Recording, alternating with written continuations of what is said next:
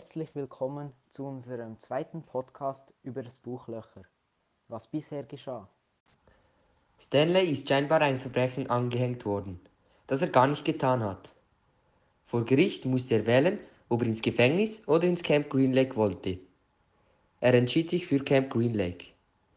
Doch ob Camp Green Lake die richtige Wahl war, weiß Stanley nicht recht, denn kein See weit und breit, nur jeden Tag ein Loch graben. Im Camp ist der Alltag sehr eintönig. Immer das Gleiche. Morgens, bevor die Sonne aufgegangen ist, aufstehen.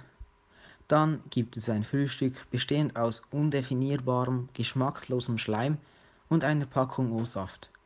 Nachher auf den See raus, ein Loch graben und schnell wieder zurück zum Camp, bevor es zu heiß wird.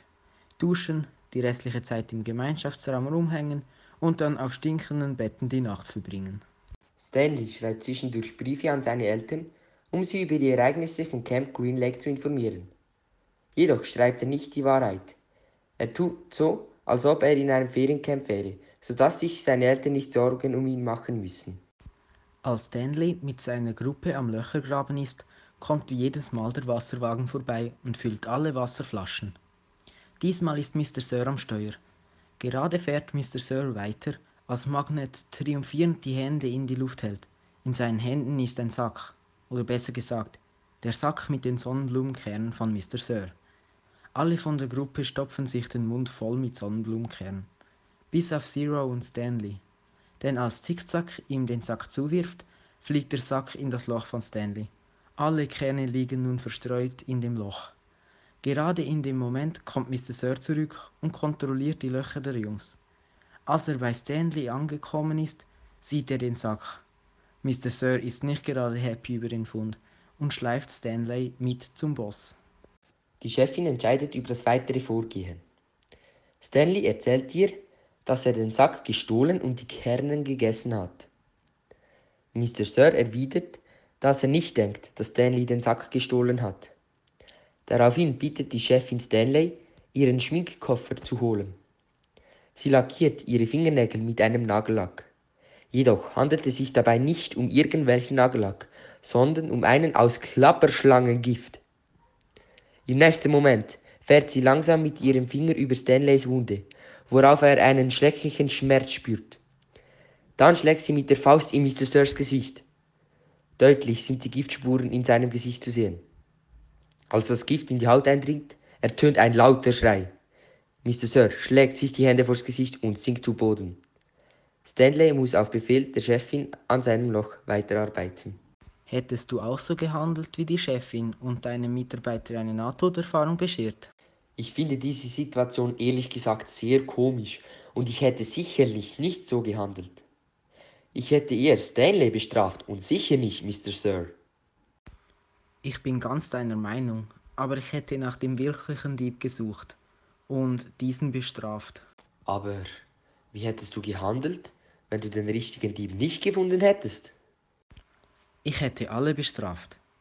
Nein, Spaß. Ich hätte den Jungs gesagt, wenn das nochmal vorkommen würde, würde ich alle bestrafen. Jetzt aus der Sicht von Stanley. Hättest du auch gelogen, um die anderen zu schützen? Oder hättest du sie mit in die Sache reingezogen? Hm, ich glaube, ich hätte sie mit in die Sache hineingezogen, da ich sie nicht, obwohl ich müsste ja noch lange mit ihnen im Camp sein. Wahrscheinlich würde ich es vorziehen, nicht mit ihnen verfeindet zu sein.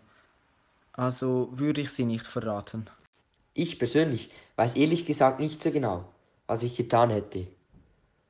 Das ist eine sehr schwierige Frage. Gib mir kurz Zeit zum Überlegen. Äh. Ich würde wahrscheinlich die Wahrheit erzählen, da es sonst harte Konsequenzen für mich geben könnte. Die anderen haben es ja gemacht, darum sollten sie auch bestraft werden. Und wie findest du das Buch bis jetzt? Ich finde gut am Buch, dass es viel Spannung hat und man nach jedem Kapitel darüber philosophieren kann, wie es weitergeht. Jedoch finde ich negativ, dass es viele Stellen im Buch gibt, die nicht besonders spannend und meistens eintönig sind. Stimmst du mir zu? Ja, ich finde das Buch eigentlich im Großen und Ganzen recht gut. Ich finde, es gibt jedoch deutlich bessere Bücher, da ich lieber im Fantasy-Genre unterwegs bin. Was vermutest du? Wie könnte es weitergehen? Ich denke, Mr. Sir wird richtig asozial zu Stanley sein und ihm vielleicht kein Wasser mehr geben. Was denkst du? Ich bin da definitiv anderer Meinung. Nämlich vermute ich, dass Mr. Sir nicht mehr auftaucht, zum Beispiel aus verletzungsbedingten Gründen. Stimmt, das könnte auch gut sein.